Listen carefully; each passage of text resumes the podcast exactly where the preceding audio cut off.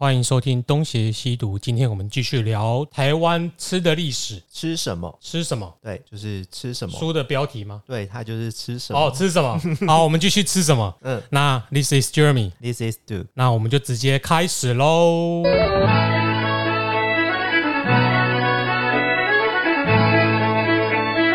所以这一集真的就是吃什么？对，它就是在讲，就是呃，柴米油盐酱醋茶。因为上一集也很像食材嘛。嗯、对，所以其实这本书的结构其实是很松散的啦。啊，对，所以我们讲的松散比较贵，我们因为书本身就很松散。呃，可以这么说。这一部分它主要是在讲，就是台湾历史上曾经出现过的食材，嗯，比如说像米啊、麦啊、糖啊、调味料。嗯呃呃，人没有讲哦，啊，翻高。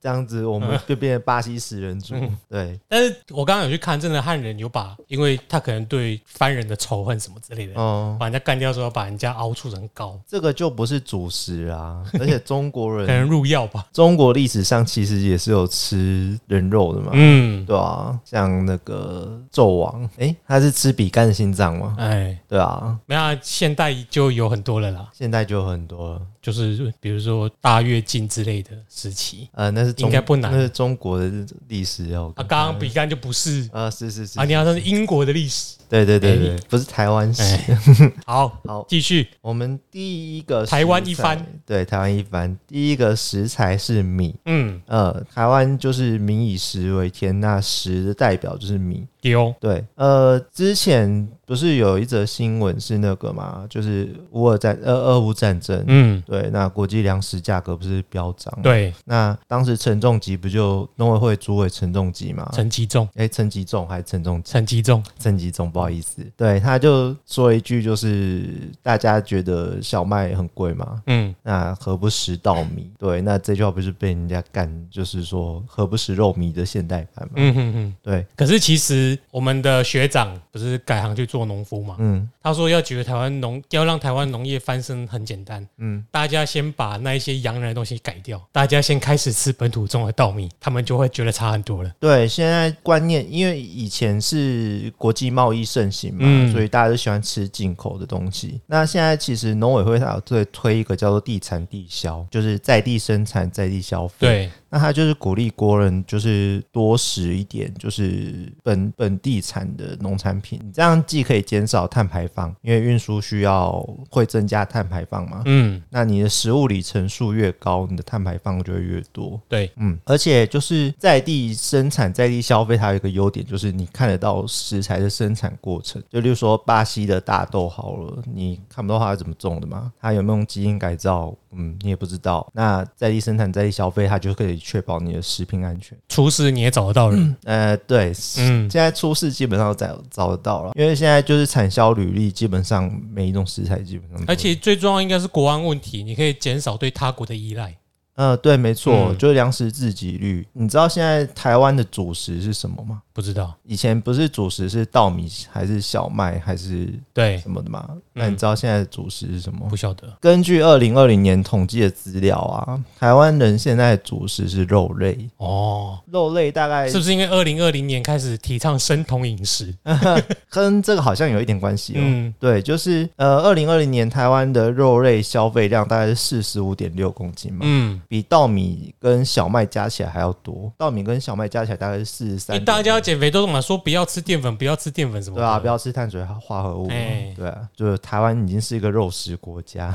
对，但是又是个素食国家，嗯，对啊，就是很矛盾的地方。没有啊，就是很丰富啦，都什么都有啦。嗯，我们很重吃啦，说实在的。不过台湾的肉类基本上绝大部分都是进口，因为台湾的畜牧业本身没办法支撑起台湾的消费市场，对，完全支撑，所以这一部分就是台湾的粮食自给率现在只有三十一点七 percent，其实是非常低。你要维护台湾的农业，基本上就是多多支持国产的农产品，不然那些农地到都都只会被说服改成建地，然后拿来盖房子而已。啊、炒地皮对之类的，所以你当你大家喜欢吃自己种的东西，农业它在商业化更有赚头的时候，自然而然那些农田就不会变成工厂了。是啊，嗯，你要让它有利润，它才有办法生产。嗯，好，那回到主题，就是台湾的稻米。以前的话，台湾的话基本上只有汉道，那水道这个很明确是由汉人就是明月移民引进的。嗯对，那汉道的话，呃，像例如说像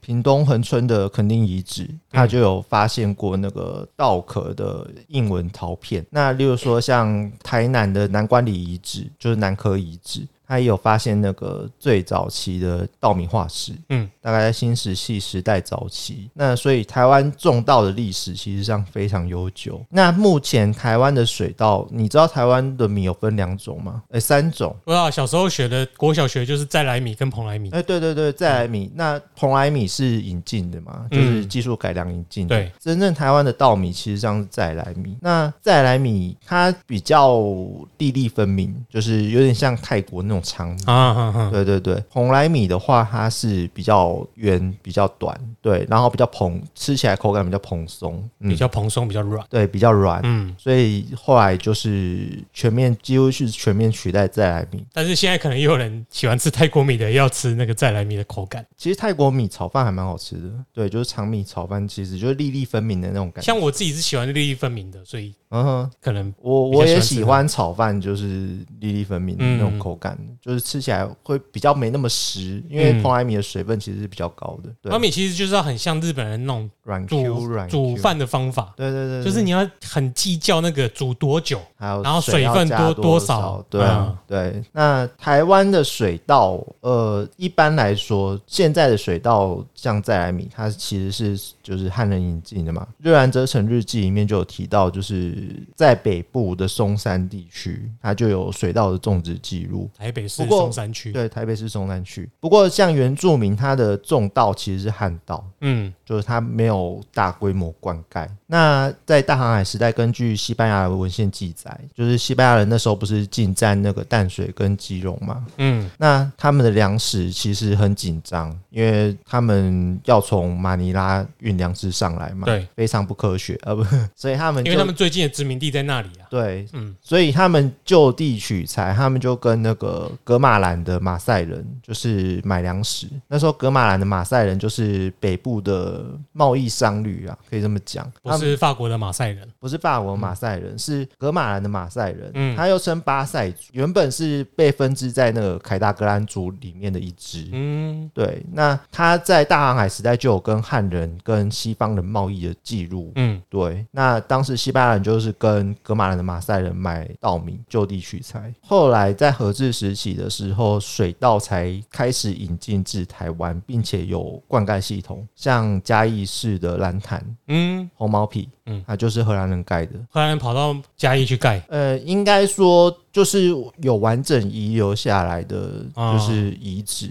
荷兰人应该有盖很多啦，不过就是有完整留下来，比较著名的就是红毛，其实基本上形成一个水田聚落啦，对，就是一定要有一个比较有力的集权组织，嗯。去开始，比如说把一些溪流的水啊嗯，引到田里面去，对。才有办法形成一个大规模的对。经济效果。对，因为嗯汉人、汉人移民带来的水田，它最重要的就是产量的嗯多寡，旱田是没办法跟水田竞争的。对，对，那荷兰人他引进水稻的同时，他也引进了牛只，嗯就我们上集提到的，就是黄牛跟水牛，它并不是台湾原生种，它是就是那时候在澎湖，那时候澎湖是明朝的管辖范围。对对，那澎湖就有养牛的记录，那它的牛只就会从就透过荷兰人，然后引进至台湾，引来种田的嘛，对，引来种田的，对。和牛就不是喽，和牛是要吃的。呃，和牛是要吃的，没错。那台湾的稻米在合资时期就开始出口至中国。再来，世界的水稻体系有，就是水稻的种类主要有三种。嗯，水稻有三种，对，水稻有三种，跟丝丝一样。嗯，对，第一种就是，而台湾就是丝丝丝丝两，种吧。呃，丝丝有三种，呃呃，我不清楚。啊，算了，随便继续。对，那台湾基本上它就是三种全有。嗯，嗯，所以是哪三种？第一种是仙稻，就是我们所说的在云南的仙稻哎、对，林南的仙稻 啊，不是啊，就是一个河在一个山，哦它叫仙。哦，好好，对，仙稻它就是台湾的再来米，再来米比较长的叫嗯长米。嗯，然后第二种就是梗稻，就是蓬莱米，就比较短一点。对，然后第三种就是弱稻、弱米。哦，糯米，对，糯米糯米嘛，哦主币啊，对对对对对，它其实是前两种稻的变种啦，因为两种稻都有可能变种成糯长，坏了就会变糯米吗？还是怎哎、样？就粘就可能变种，就粘度比较高。但是后来那品种就被独立出来拿去种糯米，呃，因为这样才可以拿去呃做柜啊什么之类的。嗯，不过台湾做柜的话，都都几乎都是用再来米做。哦，对，我想说，后来我们现在在做的，以前在参与我家人做柜的过程，都是用糯米在做的。哦，嗯呃，是哦，早期可能是用再来米啦，可是后来你会发现糯米比较黏嘛，啊，对，它粘度所以比较它拿来做麻吉啊或者年糕之类的都比较好。比较好做。嗯，哦，早期应该是用再来米。对，那台湾人原本吃的是再来米嘛？那蓬莱米的出现是出现在日治时期，当时候日本在台湾就是当时日本主要推动那个农业台湾工业日本政策，嗯，他就在台湾就是设立那个农业试验所。那当时的再来米口感，就日本人不是那么喜欢，因为它就是粒粒分明嘛，所以日本人就想要就是研发一种新的口感。那偶然的杂交，就是花粉传授的过程中有杂交，那诞生出了新品种，就是基永吉，它培育出新的品种叫蓬莱米。对，那蓬莱米出现之后，就是造成大轰动，日本人非常喜欢。嗯所以日台湾的稻米就开始大量出口至日本。那时候叫内销了。哎，那时候叫内销嘛，内、地延长主义，嗯对内销。那个时候的内地是日本。那就是因为这样子，台湾农民开始大量生产，就是蓬莱米，再来米种的人反而比较少。现在再来米主要适合它就是做米糊，米糊哦，哎，米糊，对，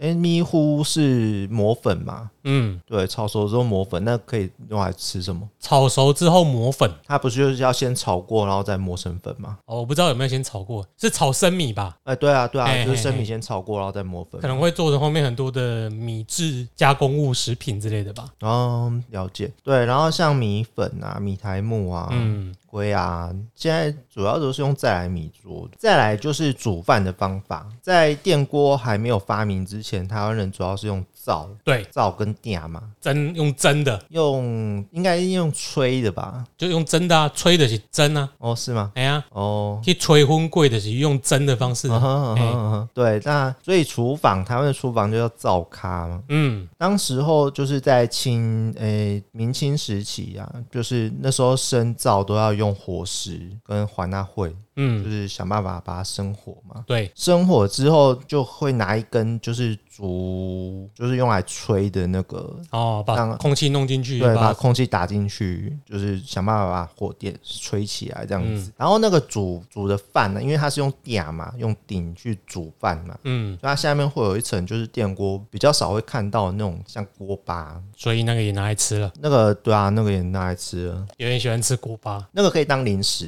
嗯以嗯，前就是以前的人都会把它当零食来吃，那超难挖的。超难挖的，这结块了。对，对啊，然后就是洗米的水，诶，洗米不是洗米的水啦，就是以前人不是洗衣服嗯，会用那个米汤洗吗，会啊，我不知道啊。就是在晒的时候，它那个衣服会直挺挺。哦，是这样，对对对对对对，我倒不晓得。我知道洗米水会拿来在一些收金的仪式，收金哦，就是有一些类似驱魔的仪式用得到，哦，就是往身上撒洗米水也也有撒米的啊。我我我不我不确定那个整个过程啊，哦。我只印象中有在有些仪式用得到了。嗯哼，嗯，对。那早期的台湾人，他吃米饭，除了吃饭以外，他还会加那个汉吉枪，嗯，嗯，或是把它做成汉吉馍，对，嗯，而且通常是憨吉比较多，饭比较少。对，对，因为因为吃不饱，所以才会加番薯进去。对，但是现在已经是健康食品的代称了。对啊，嗯。尤其是在战后初期嘛，嗯。那个时候就是国共内战，台湾的稻米就是物资啊，大部分都是被输往中国的。对，那所以就很流行含鸡强馍，对就很流行那个汉吉馍，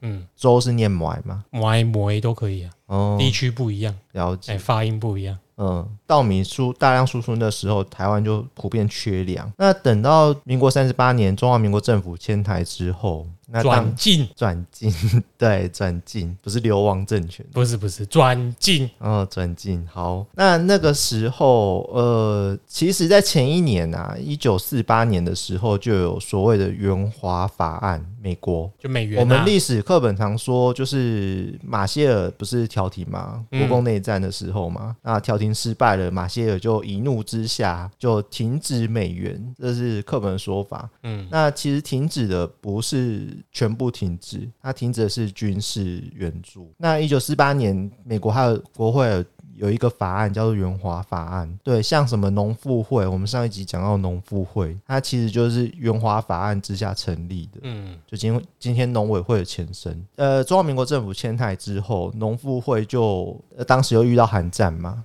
美元就进来。那进来之后，呃，美国政府就好像那个食神里面的吴孟达一样，他就对台湾政府说：“我这里有一批小麦，好便宜的，你有需要你就打这支电话。”这个时候，小小麦开始大量输入台湾，那加上台湾那个时候是实施那个进口替代政策，当时国际的米价比较高，台湾就想办法就是要把稻米不用做内需。而是外销，所以在大量引进小麦的同时，他就把稻米大量往国外输出。就是我们吃便宜的啦，反而是人家送的嘛，对对对，或者人家便宜卖我们的，对啊我，们把贵的卖出去给别人。是啊，嗯就是这时候就累积外汇嘛。嗯，才有后来的轻工业。就是在这个时候，台湾的主食开始从稻米转变成小麦，在这一段时间，然后加上那个中国移民的北方面食文化，嗯，也是在这个时间引入的对。对，那就给小麦有利的生长空间。嗯，才会变成我们今天的稻米的需求量一直在下降，就跟小麦差不多这样子。不然以前草台湾人早期是在吃米，主食是米，大家可能觉得自己吃米已经很习惯了，觉得自己还是以米米食为主。嗯，但是根据我去韩国的经验，他们那就真的是吃米的，他们早餐就是开始吃饭了。我跟就跟日本一样。，对，日本也是，嗯早餐就有饭吃。嗯当然，随着时代不断的进步，会有越来越多其他的洋食啊，或者是其他的饮食文化。嗯但是起码就我在光是学校供餐，嗯。早餐开始就是有饭，嗯，然后各种腌制的菜类，然后中午晚上都是饭。现在台湾人不行啊，对，不行，台湾人早上一定要吃汉堡、对啊，就是三明治。相较之下很西式的，对。虽然有在地化了，对啊，对啊，感谢美国爸爸的援助，让我们台湾的饮食习惯跟别人不一样。变得如此多样化，对 多样化是还不至于吧？就蛮多样的啊。有中式你？你今天光是去一个随便一个早餐店，就是几十项让你选了，嗯，而不是没什么好挑的。哦，这倒也是。哎，那你在韩国的话，你出去当然很多都是卖吐司的，嗯就是那种三明治。嗯可是你只要是在家里，通常他们不会自己做那一类的食物，嗯就是饭，嗯嗯，家里烤面包好像也，不常见，都是吃饭配泡菜。就就有些人就觉得一天没吃到饭就浑身不舒服，对对，对对对，肚子空空。所以他们那个米的米的饮食文化占的比例比我们高很多。嗯是，嗯对啊，这一点台湾要加油，因为像近几年来台湾的稻米其实外销的比例比内需还要大。一直都是这样子吧，只是最近才开始在提倡我们要吃自己自产的米。对啦，其实也跟台湾加入 WTO 有关系啊。在之前，台湾的稻米需求其实是以内需为主，外需为对，那就是 WTO 之后开始泰国的长米进口，便宜啊，其中以美国为主啦。那加州稻米大量倾销台湾，那个规模经济太可怕了。对啊，嗯，因为台湾的价格就不敌人家嘛，生产成本太高了，所以除非你有跟日本那种精致化的文化一样的，就是精致农业。对，那那你也要认同，嗯，不然真的种稻米蛮难蛮难赚钱的。现在台湾的主要方向就跟日本一样啊，就是精致农业。但是你要说精致，又没有人家精致，对啦，主要是要走品牌，建立品牌形象，就是让我们继续慢慢的看下去。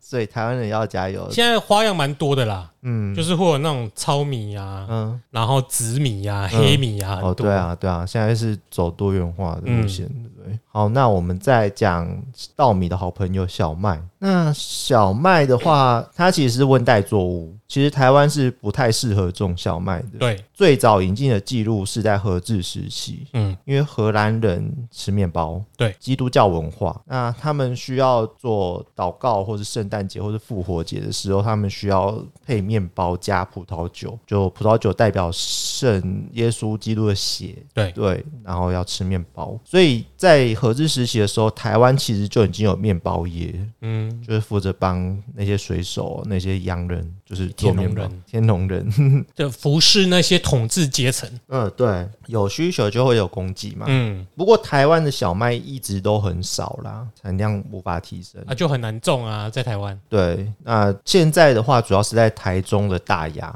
哦，这我倒是不知道，大雅有什么小麦节，你哦听说过吗我？不知道。没有，其实不远，但我真的不知道，因为我们小麦应该主要都还是进口的吧？对，我们现在大概九十七 percent 的小麦都是进口的。嗯那台湾有种植小麦的最明显记录就是那个啊，云林的麦寮，哦，对，原来就是那个第一名是这样来的哦。寮就是工作场所嘛。那麦寮在以前就是存放那个小麦的地方。嗯，对，那但是那是大麦还是小麦？台湾是小麦，其实台湾人吃小麦的历史也可以追追溯到汉人。呃，以前学过的南道，哎、南道北麦？南道北麦对，但是南方人其实也是会吃面食，那只是他们的面食跟北方人不一样，北方人是把它当主食，南方人则是把它当点心。点心对，像什么呃面茶、米德，哦，米得然后或是祝寿用的红桃、修寿特，修头，对，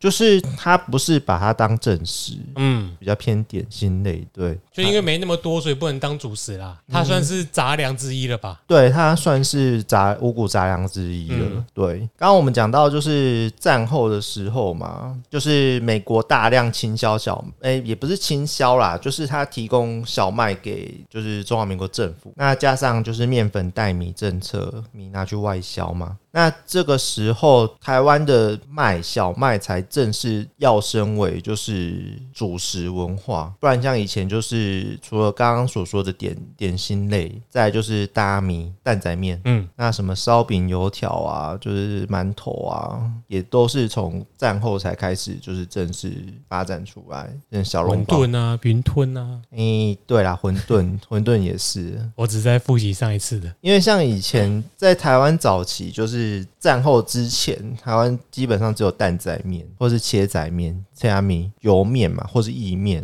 阳像阳春面，它是战后才进入台湾的。哦对，什么麻酱面呐、炸酱面、大卤面、嗯嗯嗯，这些外省面，都是统一称作外省面，都是战后才引进台湾。欸我心啊，还老外米我好加嘞。那没有，我会这样讲，是因为我们的上一辈常常有时候会讲这种话，我只是照搬而已觉。得都差不多啦。你可能习惯了，我们这边比较不一样啊。哦，了解。刀削面是真的比较好吃，哦，我喜欢吃刀削面。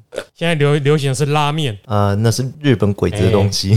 好，下一个好，小麦讲完，我们接下来讲调味料。调味料柴，米油盐酱醋茶，诶、柴米油、盐、哎，酱、调味料，醋茶哎，调味料，葱这姜蒜、这些好像都不是调味料。香料，首先先讲原住民的，原住民的调味料主要有名的就两种，一种是刺葱，然后一种是马告。马告、珊瑚椒，那珊瑚椒、呃山椒，胡椒，山里面的，对，山哎里面的胡椒，不是海里面的，不是海里面的。对，刺葱你有吃过吗？可能吃过吧。刺葱鱼汤超好喝的我应该有吃过，可是我无法想象那原本长什么样子。哦。原就是原住民，他就是刺很长，刺葱很长入菜，刺葱做什么都好吃。那马告的话，你这它样国昌老师，嗯嗯，没事 然后马告的话，它有壮阳的功能哦嗯。所以各位可以多吃一点。珊瑚礁，嗯，山里面的哦，不要去破坏环境。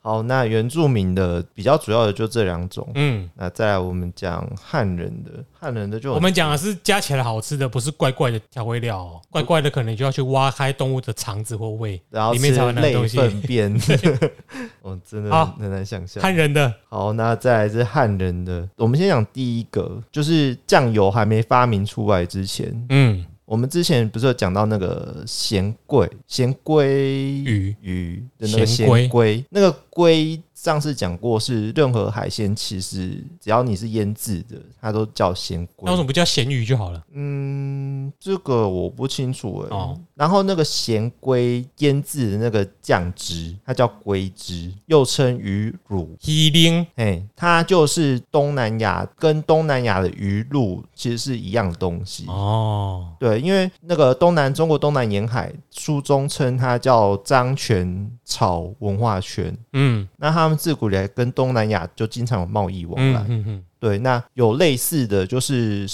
调味料做法也不奇怪，因为大家都靠海嘛，对，就互相交流一下。鱼露了，在我们这边讲鱼露嘛，嗯那在东南亚就是鱼露，那只是他们里面的内容物就是调味方式不一样。嗯，不过现在台台湾好像已经看不到鱼露了吼。鱼露买得到，鱼露是你说东南亚的鱼露吗？对对对，对，但是以前早期汉人遗留下来的鱼露已经看不太到了。对，看不太到了，对，因为都已经被酱油给取代。嗯，因为酱油更好生产，可以大规模生产。对，那鱼露就自然而然的慢慢被取代。也可能有，但是我们真的不知道啦。嗯，嗯，好，那下一个是红糟。红糟肉，哎、对，红糟肉，呃，红糟它其实是福州菜的调味料。红糟它是来源于那个红曲酒，对，红曲然后过滤之后的渣渣。冠上养生之名之后就好卖了。呃，娘家大红曲。嗯，对，那红糟最早入台湾菜的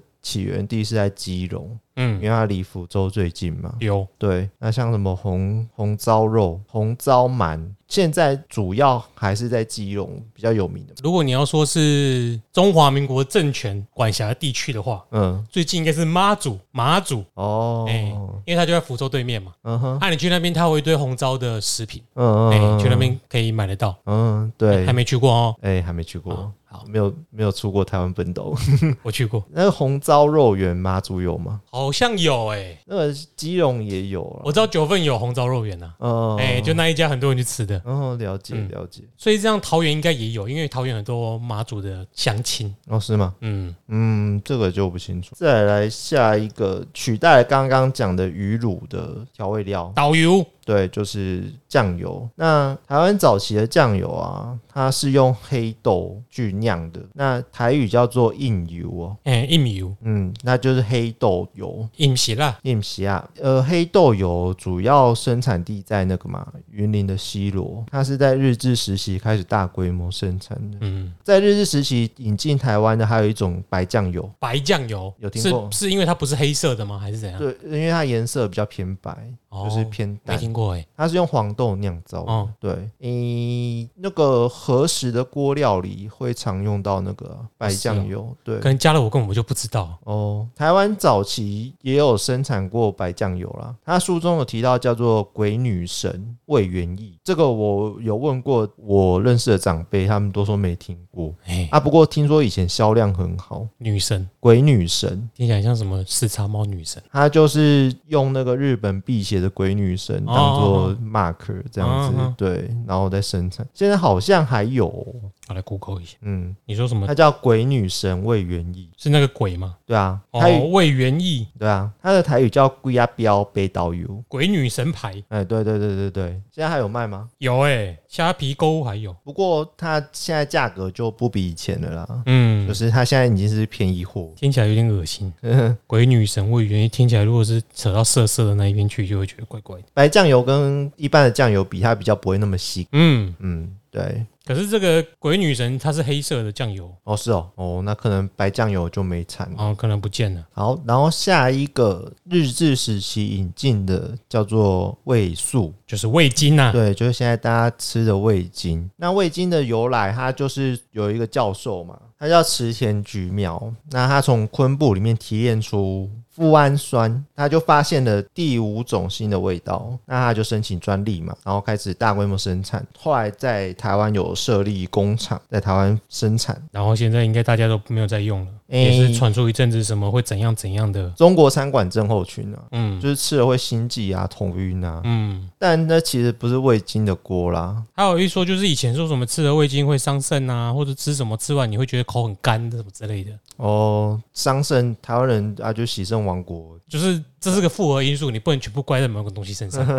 对，因为其实味精它跟盐的成分其实差不多。嗯，对你吃味精太多会感到头晕、感到恶心啊、晕眩，然后会口渴，主要是因为你钠离子摄里摄取太多，嗯，对，导致你血液中的钠离子浓度飙高。那其实不是味精本身的问题，其实就是你东西不管什么都不要吃太多。对啊，不管什么都不要吃太多。嗯，然后下一个是味噌味增、还是味味生？whatever、味少，利寿对嗯利寿，那其实味生它在台湾早期汉人，他有另外一种做法，它是豆酱。嗯嗯嗯，对对对，就有一种说法是日本味增，它是源自于中国的豆浆，就是日治时期在台湾引进的话，它就是主要有赤味增嘛，白味增跟还有什么鱼味增啊、嗯。豚味增啊，然后加什么海鲜，然后豆腐、菜鱼、鱼贝，给它拉拉浓缩，嗯。给它做成味增汁跟味增汤。现在台湾的便当店基本上都是会提供味增汤嘛，很多自助餐都会对啊。喝免钱的那一种，那还有日本料理店，有一些要钱，有一些不用。台湾人自己有改良，就是在味增给它加辣椒或者加酱油，把它做成辣椒酱或者酱油膏。然后下一个是柴鱼煎节，对，它是用煎鱼的腹部透过特殊功法让它变硬。就变柴嘛，呃，就就变柴。那柴鱼就是非常硬的食材，所以它在切片的时候，它不是用刀，它是用刨的，刨刨刨刨成。它是让你调味，不是让你当主食去吃的。对，它不是让你当主食去吃的，就是你可以把它加在刚刚的味增汤上面。嗯，产煎鱼的地方主要是在台湾东部，因为有呃向上的黑潮，它会带来鱼煎鱼的回流。日治时期的时候，在基隆是主要生产煎节的工厂，做煎节之后就回销给日本，那时候都是供应给日本。我的印象中，我之前去绿岛的时候，绿岛上面就有一家做柴鱼的。对对对对对，他我有进去他那个工厂看，嗯。就是那种很传统的寮，有没有？嗯，他就在那边把柴鱼烘干，哎对啊，哦，在那边买特别有感觉，哦，因为就有那个柴鱼香啊，然后他、他老板自己在那边做柴鱼，嗯。然后又在什么小巷子里面，不知道怎么走到那里去的，我觉得蛮厉害的。嗯，因为它东部就是主要生产煎节的地方都在东部啦，出一开始在基隆，然后后来扩大到花东、宜兰、绿岛都有。嗯，那现在好像只剩下，呃，现在只剩下宜兰跟台东还有柴鱼工厂。花莲新城的七星潭那边就有一个那个啊闲置的柴鱼工厂，嗯转型成那个柴鱼博物馆。嗯，对，就是大概在那个地方。例如说像米刷猴、面线米刷鹅、米刷鹅、米刷狗，狗、面线糊，它其实也是中国菜，那只是汤底是不一样的。嗯，像中国的话，它是用猪大骨去熬汤，豚骨，哎，对，面线豚骨面线糊。对，那台湾的话，它就是用柴鱼高汤。鱼介系，对，不要再说我们跟中国一样。嗯，我们是鱼介系面线，对，鱼介系面线。好，然后下一个是美乃滋，它也是日治时期才引进的。，对，然后我们的美乃滋跟现在日本的完全不一样啊，哎，不一样吗？就基本上是不同的东西呀、哦哦，因为日日本它是参照那个欧洲的做法嘛，嗯法国的做法嘛，就是它只取蛋黄嘛。台湾的做法，它是整颗蛋都给它蛋蛋黄蛋白都给它打下去。我知，道，总而言之，我们的很甜呐、因为我们有加糖。对，那像法国，它主要是加那个醋跟、嗯或是柠檬汁，然后它只用蛋黄。那台湾就是糖加加加加加。所以我们美乃滋不太一样啊。台湾的美乃滋又叫白醋啦。嗯对，像嘉义的话，它的凉，你有吃过白醋凉面吗？嗯，对，嘉义它会特别就是在凉面，然后淋上白，就是美乃滋，嗯它那边叫白醋，那吃起来这个超级甜。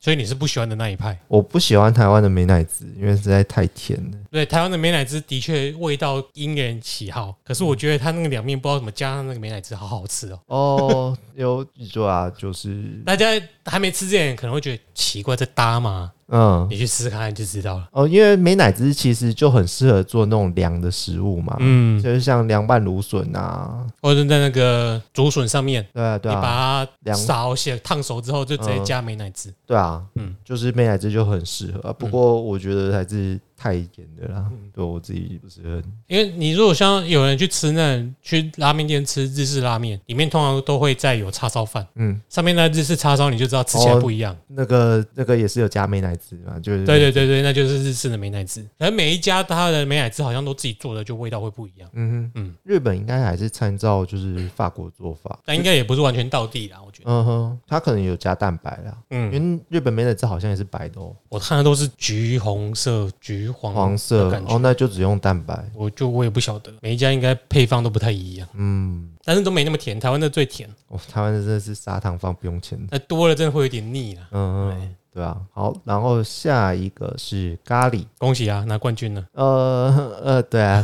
金州勇士嘛，嗯，呃，咖喱通说啦，都是在日治时期才引进台湾的。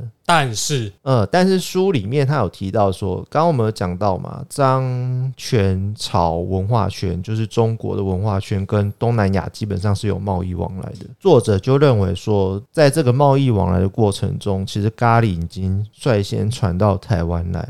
从哪里看得出来呢？就是在日治初期啊，日本不是有那个旧罐调查嘛？嗯，这我们一直有讲嘛。那他就是有搜罗那个台湾的料理方法，然后做成一本书，就台湾料理那在里面就有所谓的咖喱鸡跟咖喱虾，还有哦咖喱鱼。那个咖喱就是今天的咖喱，只是没有口部。哦，嗯，所以你确定不是什么台南的咖喱？呃，不是不是不是，对，还有什么咖喱水鸡，就青蛙。嗯哼哼，，对，那作者就由此推断，认为说咖喱这个调味料最早可能在清代之后就已经有了。台湾跟厦门就是在清治初期一直都有贸易往来嘛。嗯，对，那厦门的话，它又是闽粤移民到东南亚的的大本营之一。那作者就由此推断说，台湾可能在清清代的时候就已经有咖喱。因为其实以路线上来说，咖喱的起源应该是在印度一带，对对对，所以东南亚距离印度更近。嗯，所以当初调查台湾的咖喱有没有可能是南洋系的咖喱？呃，